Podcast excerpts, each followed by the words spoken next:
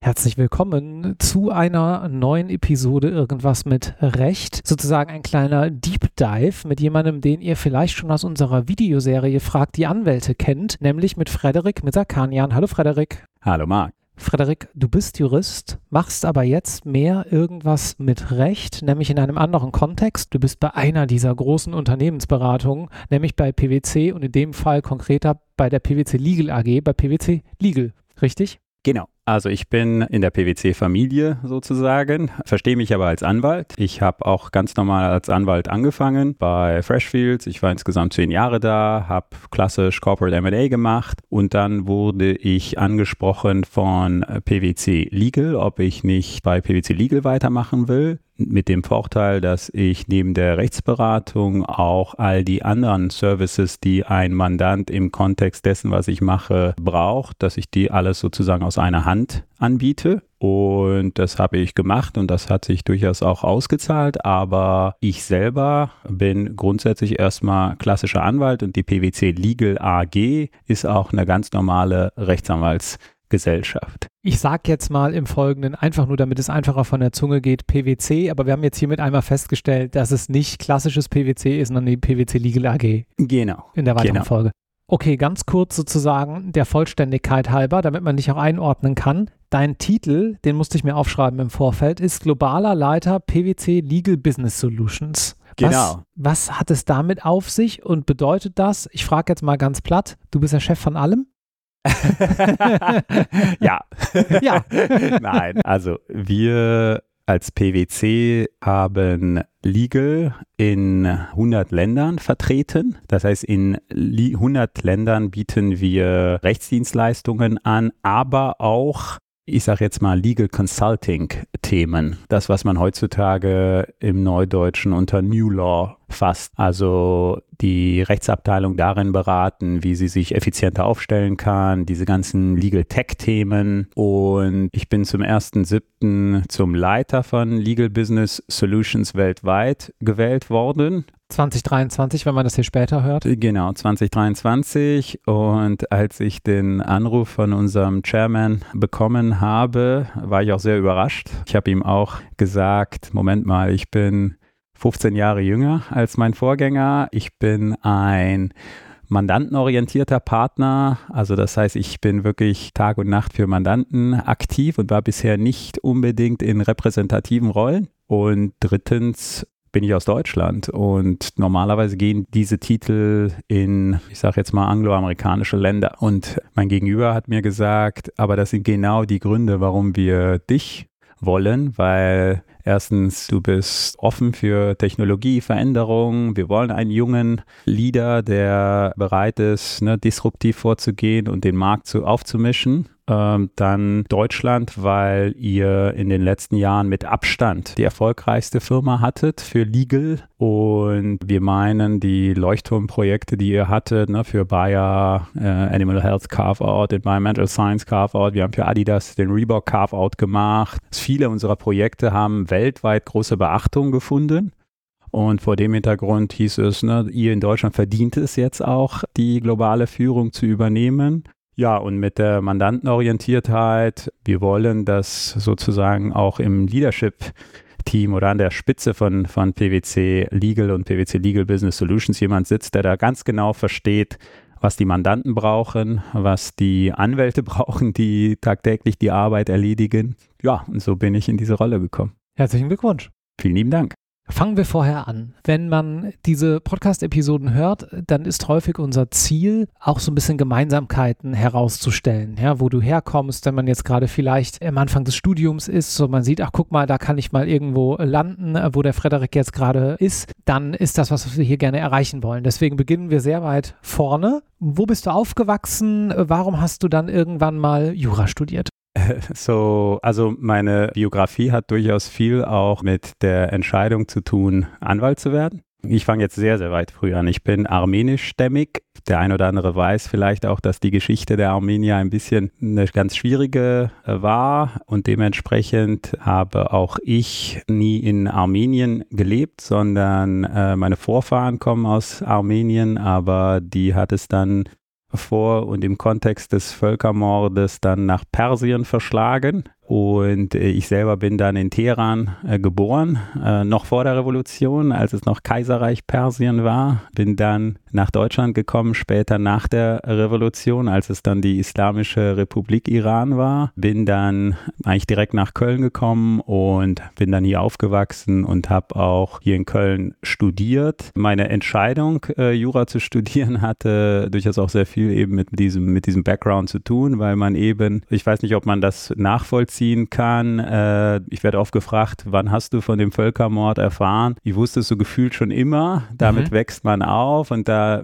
als Kind hat mich das auch schon immer sehr beschäftigt. Genauso auch die ganzen Ereignisse in Teheran und im Iran, Revolution, Islamische Republik, Diktatur, diese ganzen Themen rund um Rechtsstaat, Unrechtsstaat, Folter, das hat mich schon sehr beschäftigt. Und äh, als ich dann nach Deutschland kam, lernte ich sozusagen die Vorzüge der Demokratie kennen, der, der Rechtsstaatlichkeit, der offenen Gesellschaft, Grundrechte. Und das hat mich schon immer beschäftigt und deshalb war es für mich mehr oder weniger ein ganz logischer Schritt, auch Jura zu studieren. In welchem Jahr war das? Also ich bin nach Deutschland gekommen im Jahr 87, da war ich. Also da stand 10. die Mauer auch noch, muss man dazu sagen. Da, da stand die Mauer, auch, genau. Da gab es auch den Vergleich nochmal sozusagen. Genau, also man hätte auch von Diktatur zu Diktatur wechseln können.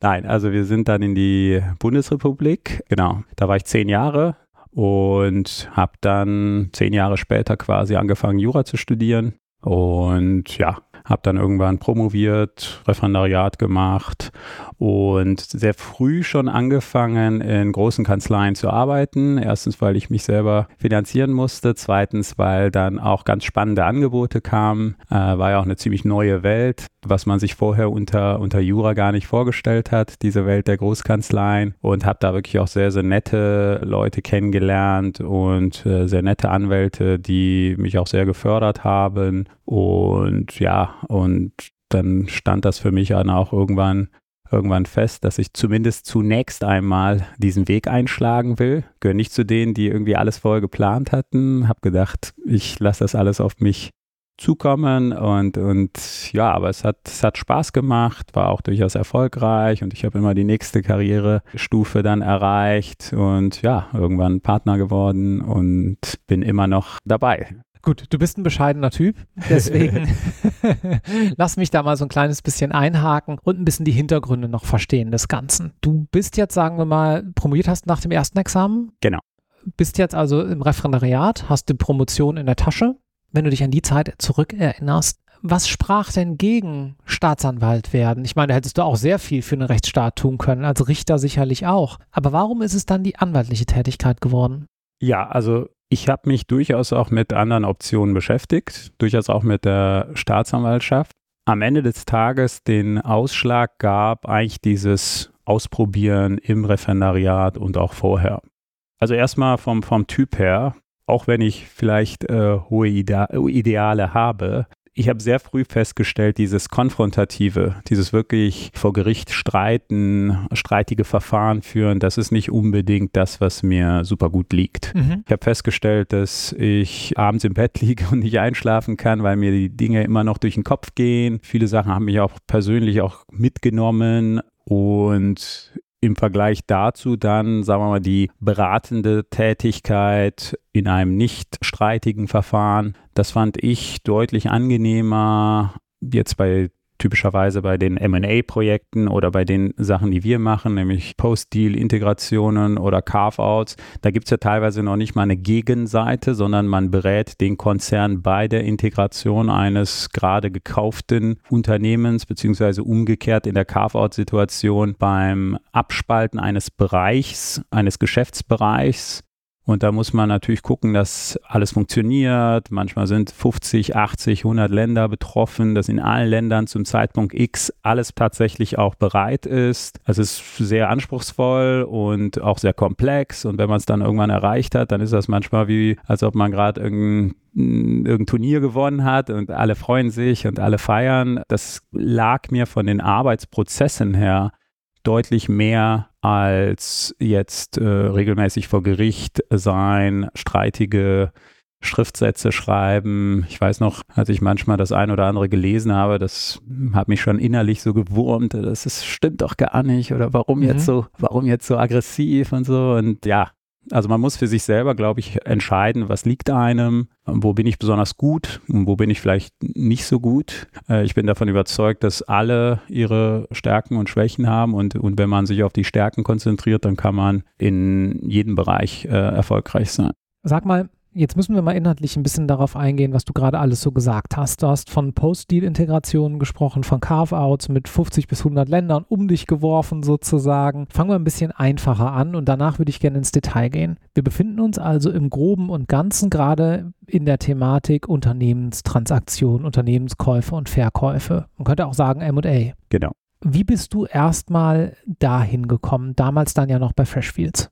Genau. Also ich habe wie schon gesagt, ganz normal erstmal im Corporate MA-Bereich angefangen und habe grundsätzlich erstmal ganz normale Transaktionen gemacht. Sprich, der ganz normale Unternehmenskauf, man macht den Kaufvertrag, man macht vorher die Due Diligence und nach dem Vertragsabschluss arbeitet man auf das sogenannte Closing hin, also so den Abschluss der Transaktion. Und ja, das sind so die groben Züge. Jedoch hat sich dann das war, glaube ich, so knapp nach einem Jahr, wo ich bei Freshfields war, eine Gelegenheit für einen großen Mandanten ergeben. Die hatten gerade eine Riesenakquisition hinter sich. Ich glaube, Wert von 13 Milliarden. 90 Länder waren betroffen. Und die haben gesagt, wir haben diesen anderen Konzern gekauft. Ein Riesenkonzern. Der hängt jetzt neben unserem Konzern. Und wir müssen natürlich gucken, dass wir diesen, diesen fremden Konzern in unsere Konzernstrukturen integrieren, damit wir tatsächlich auch die Synergien heben mhm. können, die wir durch die Transaktion erreichen wollten. Und das klang nach einem sehr, sehr spannenden Projekt. Es war auch ein Ticken anders als das, was ich vorher kannte, nämlich viel mehr eben sich hinsetzen, Gedanken machen, wie ich so einen Prozess manage, wie bringe ich eigentlich die ganzen Bedingungen zusammen, die Voraussetzungen sind, um so eine Transaktion weltweit umzusetzen, wie halte ich sie nach, wie stelle ich sicher, dass zu einem bestimmten Zeitpunkt X verschiedene Teams in verschiedenen Ländern bestimmte Voraussetzungen erfüllen, damit wir den Startschuss für den nächsten Schritt drücken können. Ja, und das hat mir großen Spaß gemacht und es war auch auch dann hinterher so, dass der Mandant sehr begeistert war von der Art und Weise, wie wir das damals gemacht haben und kam dann mit weiteren Integrationsprojekten und irgendwann kehrte sich das um. Die fingen an, sich aufzuspalten. Das heißt, wir haben die Kehrseite dann erlebt, nämlich Carve-outs. Da geht es darum, dass man einen bestimmten Geschäftsbereich abtrennt von einem anderen Geschäftsbereich. Und ja, und ich habe festgestellt, das ist innerhalb von Corporate MA eine eigene Disziplin. Wir sind da ja jetzt ganz weit weg von einer Due Diligence und irgendwie zehntausende Seiten lesen und auf einer sehr viel organisatorischeren und auch strategischeren Ebene, kann man sagen, oder? Genau, genau. Also unsere Arbeit ist sehr vielfältig, wie du schon richtigerweise äh, gesagt hast, Strategie, Planung, aber natürlich auch juristisches Hochreck. Ne? Äh, ich will bestimmte Assets aus dem Land X nach Y bewegen oder innerhalb des Landes? Will ich das im Konzern verschieben? Wie mache ich das? Ein simpler Kaufvertrag, klar, kann ich machen, aber möglicherweise löst das hohe Steuern aus oder aus sonstigen Gründen ist es nachteilig. Dann versuche ich eine Ausschüttung. Geht das überhaupt? Kann ich Sachen ausschütten? Kann ich Sachen einbringen? Wie mache ich das? Ich brauche eine Bewertung dafür, aber ist dann nicht hinterher die Gesellschaft überschuldet, wenn ich diese Assets ausschütte und so weiter. Also komplexe rechtliche Fragen eingebettet in ein großes Projekt. Und am Ende des Tages muss zum Zeitpunkt X dann sozusagen alles über die Bühne sein, damit man von einem erfolgreichen Abschluss der Integration bzw. des Carve-outs sprechen kann. Ich würde gleich gerne nochmal auf ein, zwei konkrete Fallbeispiele eingehen, dass man dieses äh, Abstrakte jetzt noch mit ein bisschen mehr Leben füllen kann. Vielleicht auch was, was man so kennt, weil man die ein oder andere beteiligte Partei kennt.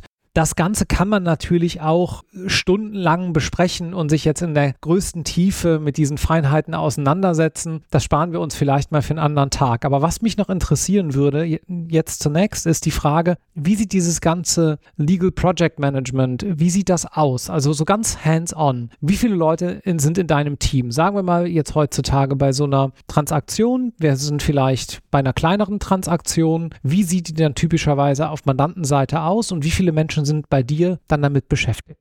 Ja, also unser Team nennt sich Global Transformation Team. Innerhalb von PwC sind wir in der sogenannten Praxisgruppe International Business Reorganizations, also IBR. Wir sind in Deutschland in meinem Team 20 Anwälte und weltweit gehören mehrere hundert Anwälte zu dem IBR-Netzwerk. Die dann entsprechend vermutlich hinzugezogen werden, wenn die entsprechende Jurisdiktion betroffen ist und es da irgendwo Unterstützung Exakt. braucht. Mhm. Exakt. Also wir schauen uns natürlich vorher an, welche Länder sind betroffen und holen uns dementsprechend dann auch Experten aus den einzelnen Ländern. Jetzt hatten wir allerdings auch schon Situationen, wo aus verschiedenen Gründen, das kann Kostengründe haben, das kann Kapazitätsgründe haben, das kann aber auch sonstige strategische Gründe haben, dass wir gesagt haben, wir holen zum Kernteam, was das Projekt steuert, weitere Anwälte hinzu aus anderen PwC-Gesellschaften. Zum Beispiel in Polen haben wir ein sehr, sehr großes Team oder in anderen Ländern, ne, in Malta, Zypern etc., weil entweder der Mandant entsprechende Befindlichkeiten hatte, sprachliche Gründe kann das haben und so weiter.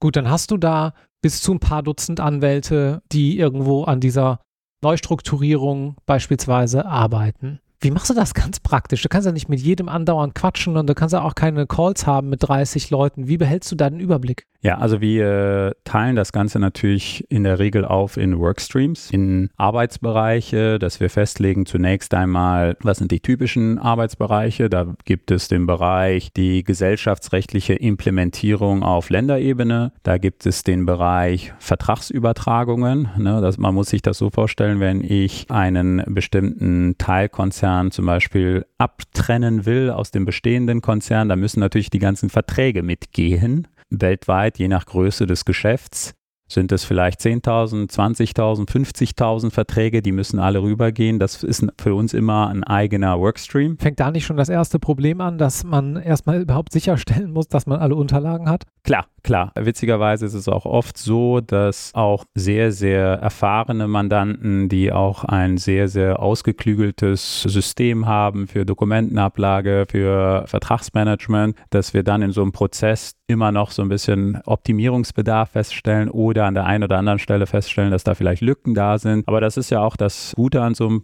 Prozess. Es hilft immer, sich nochmal zu verbessern. Und ja, also wie gesagt, mit den Workstreams. Der Vertragsworkstream, Contracts Workstream ist ein sehr, sehr großer, aber darüber hinaus gibt es dann noch den Bereich Real Estate, also Immobilien. Ne? Dann typischerweise setzen wir Experten auf dieses Thema, die dann schauen, dass weltweit auch tatsächlich alle immobilienrechtlichen Themen abgedeckt sind. Dann haben wir natürlich das ganze Thema Mitarbeiter, die müssen ja von A nach B bewegt werden. Haben wir einen Arbeitsrechtsworkstream und so weiter. Also mhm. Lizenzen, äh, wenn ich, wenn ich einen Teilkonzern abschließe, abspalten will, dann muss ich natürlich hingehen und sicherstellen, dass diese ganzen neuen Gesellschaften, die entstehen, auch tatsächlich in der Lage sind, am Tag X das Geschäft tatsächlich auch nahtlos fortzuführen. Das heißt, die müssen dieselben Genehmigungen haben, die müssen alle öffentlich-rechtlichen Voraussetzungen erfüllen, damit sie auch tatsächlich das Teilgeschäft weiter übernehmen können. Und das ist ein eigener Workstream. Ja, und dann äh, muss man sich natürlich darauf verlassen können, dass die Anwälte, die die entsprechenden Workstreams leiten, dass sie auch ganz genau wissen, was sie tun und darauf achten, dass die Voraussetzungen, die für die erfolgreiche Umsetzung des äh, jeweiligen Workstreams Äh, erforderlich sind, dass die auch erfüllt sind. Und die reporten typischerweise dann mir als denjenigen, der meistens das Gesamtprojekt verantwortet. Und je nachdem, wenn sich bestimmte Probleme, Themen ergeben, dann bin ich natürlich entsprechend intensiver in einem bestimmten Workstream unterwegs oder weil es komplexer ist oder weil es Kapazitätsthemen gibt. Was wäre denn so ein typisches Problem, wo du sagen würdest, ja, da war ich mal involviert,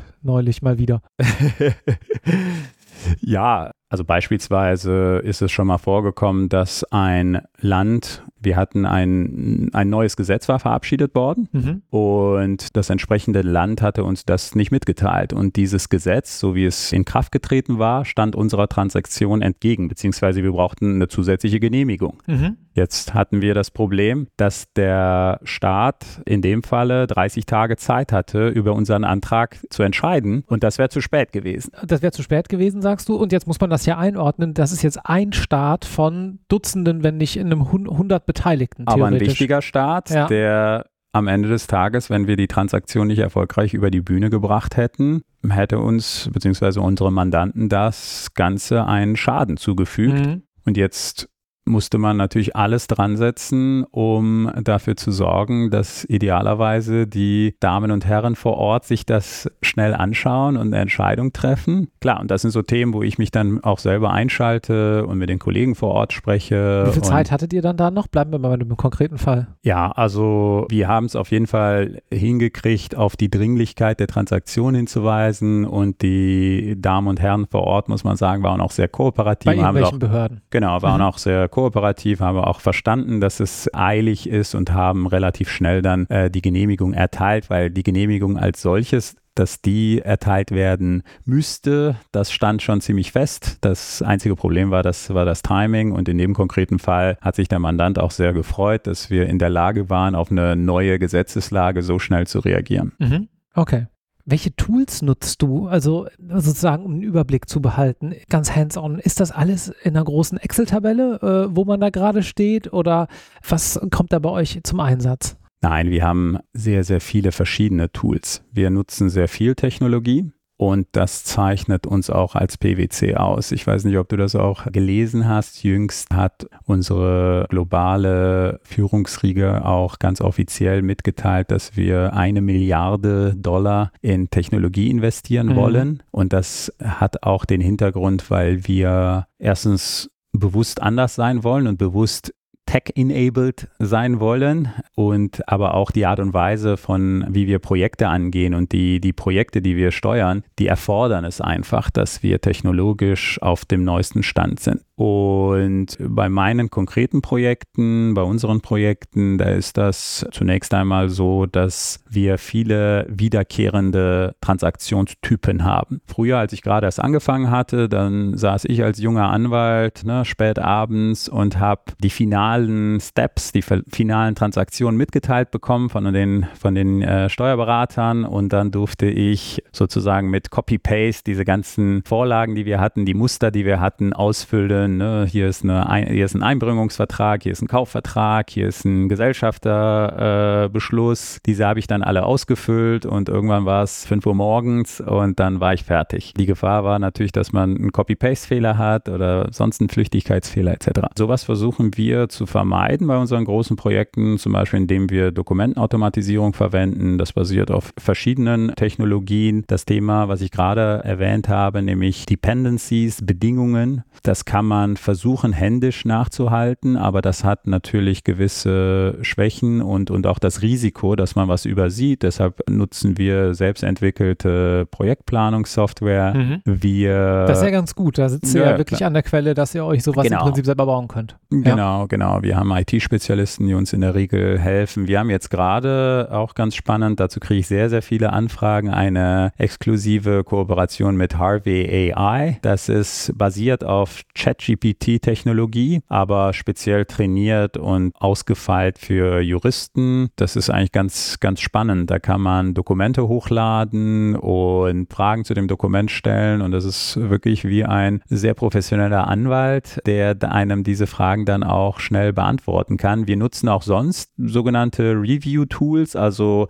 IT Software, die in der Lage ist, Verträge auszulesen. Das ist zum Beispiel immer dann, äh, wenn wir diese Contracts Workstreams haben, wo wir in Zehntausenden von Verträgen schauen müssen, gibt es eine Change of Control Klausel, ne? gibt es eine Klausel, die bestimmte Verpflichtungen auslöst, wenn ich an meiner Konzernstruktur etwas ändere oder Vertragsstrafen und so weiter. Das kann man natürlich manuell durchschauen, dauert aber sehr, sehr lange und ist durchaus fehleranfällig. IT-basiert geht das deutlich schneller und besser. Und wir machen es übrigens typischerweise so einen doppelten Ansatz. Wir machen es einerseits IT gesteuert, andererseits haben wir ein hochspezialisiertes Team in Polen sitzen, in Danzig oder Gdansk. Und die machen so einen, so einen Sanity-Check. Das hat den Vorteil, äh, das hat sich halt herausentwickelt über die Jahre, dass so diese Kombination aus menschlicher Gründlichkeit und, und IT-gestützter Herangehensweise, dass damit die besten Resultate rauskommen. Ja, und das, was ich jetzt gerade bei Harvey zum Beispiel sehe, das ist nochmal noch mal deutlich verbessert. Ich kann bei Harvey eingeben, mach mir eine Zusammenfassung aller Garantien in diesem Vertrag und Harvey kann hingehen und sich die ganzen Garantien anschauen und eine Zusammenfassung schreiben und die macht auch Sinn. Also wirklich sehr spannend, was in dem Bereich passiert und ist auch sehr, sehr wichtig für unsere Projekte. Ja, Large Language Models generell mhm. sind, glaube ich, die Technologie und die Rechts- und Steuerbranche sind auch die beiden Branchen, die da sicherlich mit am meisten profitieren können, die in den nächsten Jahren hier alles umkrempeln wird. Ja, da wird sich ganz, ganz viel tun. Ich glaube, da braucht man auch keine Angst zu haben, weder von Arbeitgeber noch von Arbeitnehmerseite, weil von Arbeitgeberseite ist das einfach ein Tool, was den Fachkräftemangel mithilft zu bekämpfen und überhaupt noch der ganzen Arbeit Herr zu werden. Und von Arbeitnehmerseite sind es meines Erachtens, aber vielleicht bin ich da auch eher Technologie Technologie offen. Es mag anderen Menschen anders gehen. Es sind auch riesige Chancen, um zum einen vielleicht etwas monotone Arbeit, Stichwort Due Diligence, äh, nicht mehr machen zu müssen und zum anderen auch, um basierend auf diesen Technologien neue Beratungsfelder erschließen zu können und neue Arten der Beratung. Ne? Absolut, absolut sehe ich genauso, auch wenn ich links und rechts schaue, was meine Kollegen und Kolleginnen machen ne, im Bereich Massenklageverfahren. Also das habe ich früher erlebt, wie da viele, viele, viele Anwälte sitzen und de facto sich die Argumente der Gegenseite angucken und dann Copy-Paste bereits vorformulierte Argumente in das Dokument äh, reinpasten. Das machen sie irgendwie 25 Mal am Tag und am Abend sind die alle schon durch. Das machen wir auch alles IT-gestützt und haben da entsprechende Tools entwickelt. Und ich glaube, immer weniger sind auch Unternehmen bereit für solche, ich sage jetzt mal, automatisierbare Tätigkeiten die ein überschaubares Maß an juristischer Exzellenz erfordern, viel Geld auszugeben. Das heißt, das mhm. ist inzwischen das wird immer mehr und mehr Voraussetzung, dass man überhaupt mandatiert wird, dass man solche Technologien nutzt. Und wie du schon richtigerweise gesagt hast, das hilft eigentlich, dass ich mich als Anwalt dann wirklich auf die komplexen Themen fokussieren kann, dass ich mehr strategisch denken kann, dass ich mir durchaus auch, wenn ich äh, zum Beispiel irgendwelche Review-Tools und so weiter nutze, nach und nach erkenne ich ja auch die Schwächen der, der Technologie ja. und fokussiere mich genau darauf ja. und kann nur unterstreichen, was du gesagt hast. Technologie wird uns nicht ersetzen, sondern uns helfen, besser zu werden. Ich glaube, da muss man irgendwann auch, das sehe ich jetzt auch bei unserer Produktentwicklung, die wir sonst so machen in den Bereichen, wo ich so tätig bin, immer unterscheiden zwischen der Arbeit im Mandat oder im täglichen Geschäft, muss ja jetzt auch nicht nur Kanzleiwelt sein, und am Mandat und am Business, ne? Da äh, fehlt, glaube ich, gerade so dem einen oder anderen der traditionell Denkenden der Blick für diesen Unterschied, habe ich manchmal den Eindruck. Dass es eben nicht nur darum geht, wie kriege ich einen hohen Aktenstapel in etwas weniger Zeit weg, sondern auch, wie verändert sich vielleicht mal der Aktenstapel? Ja, dass es mal nicht Absolut. nur das ist, sondern andere Aufgaben. Abschließend würde ich ganz gerne noch ein kleines Spiel mit dir machen. Ich habe mir was Neues überlegt für heute. Wir gucken mal, wie das klappt. Und zwar fünf spontane Fragen auf die ich gerne eine ein bis zwei Satz lange Antwort hätte. Okay. Wenn es nicht Jura geworden wäre, wäre es geworden? Fußballprofi. Oh. Nein, sorry. Da fehlen mir die Talente. Wahrscheinlich irgendwas Langweiliges wie BWL oder mhm. Medizin. Wann in deiner Karriere konntest du deinen Augen nicht trauen? Ja, dass man manchmal in einen Raum reinkommt mit Mandanten, vielen Anwälten und es sind ausschließlich Männer im Raum. Oh, interessant.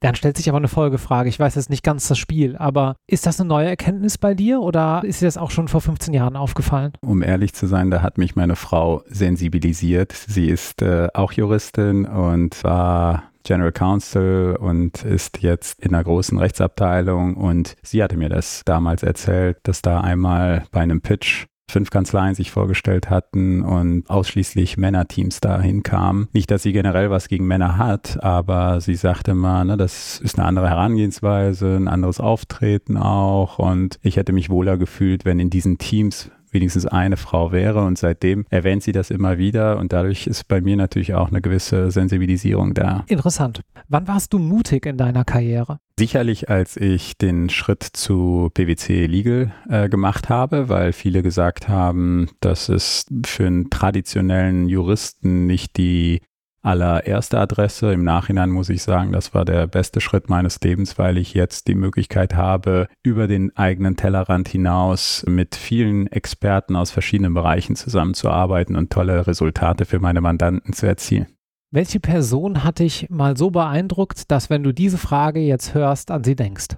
Äh, eine konkrete Person kann ich gar nicht benennen, aber ich weiß noch sehr genau, eine Vorlesung im zweiten Semester, Grundrechte. Klingt für viele vielleicht banal, aber das war für mich so ein Aha-Erlebnis. Da wurde gerade Artikel 2 behandelt, allgemeine Handlungsfreiheit. Ich glaube, der Fall war äh, Reiten im Wald. Da gibt es jemanden, der im Wald reiten will und darf eine bestimmte Strecke nicht reiten und klagt dagegen. Mhm.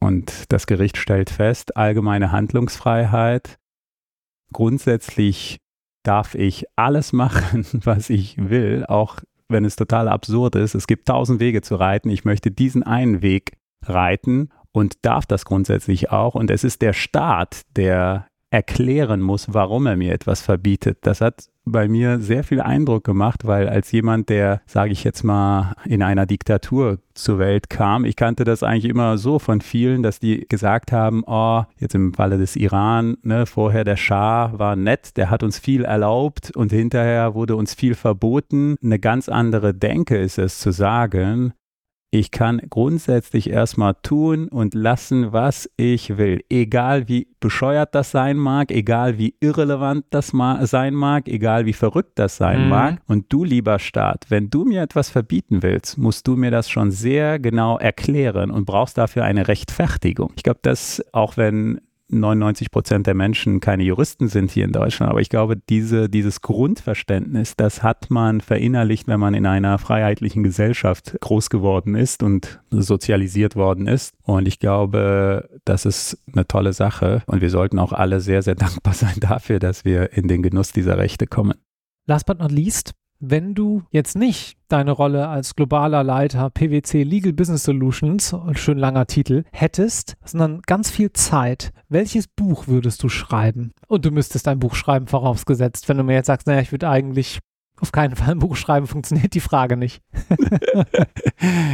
Witzigerweise hatte ich schon mal damit angefangen. Äh, ja, ja. Ich würde leicht autobiografisch die Geschichte von vier Generationen aus meiner Familie ein Stück weit erzählen. Wie gesagt, ich bin armenischstämmig, das heißt, meine Urgroßeltern teilweise waren vor dem Völkermord geflohen, kamen nach Persien, ins ländliche Persien als christliche Minderheit. Ne? Und äh, ich weiß noch, mein äh, Großvater hat mir diese Geschichten erzählt, wo du eben als Christ nicht gleichberechtigt warst, musstest hö höhere Steuern zahlen etc. Dann sind meine Großeltern, als der, der Vater des Schah an die Macht kam, nach Teheran, weil sie sich durch ihn oder durch seine Reformen mehr Freiheiten, mehr eine offene Gesellschaft versprochen haben. Meine Eltern dann hatten in Teheran ein sehr sehr gutes Leben sich aufgebaut, als dann die Revolution kam und dann von heute auf morgen alles aufgeben musste und dann meine eigene Geschichte als Migrant nach Deutschland kommen und sich so ein Stück weit hier zurechtfinden und durchzuschlagen. Und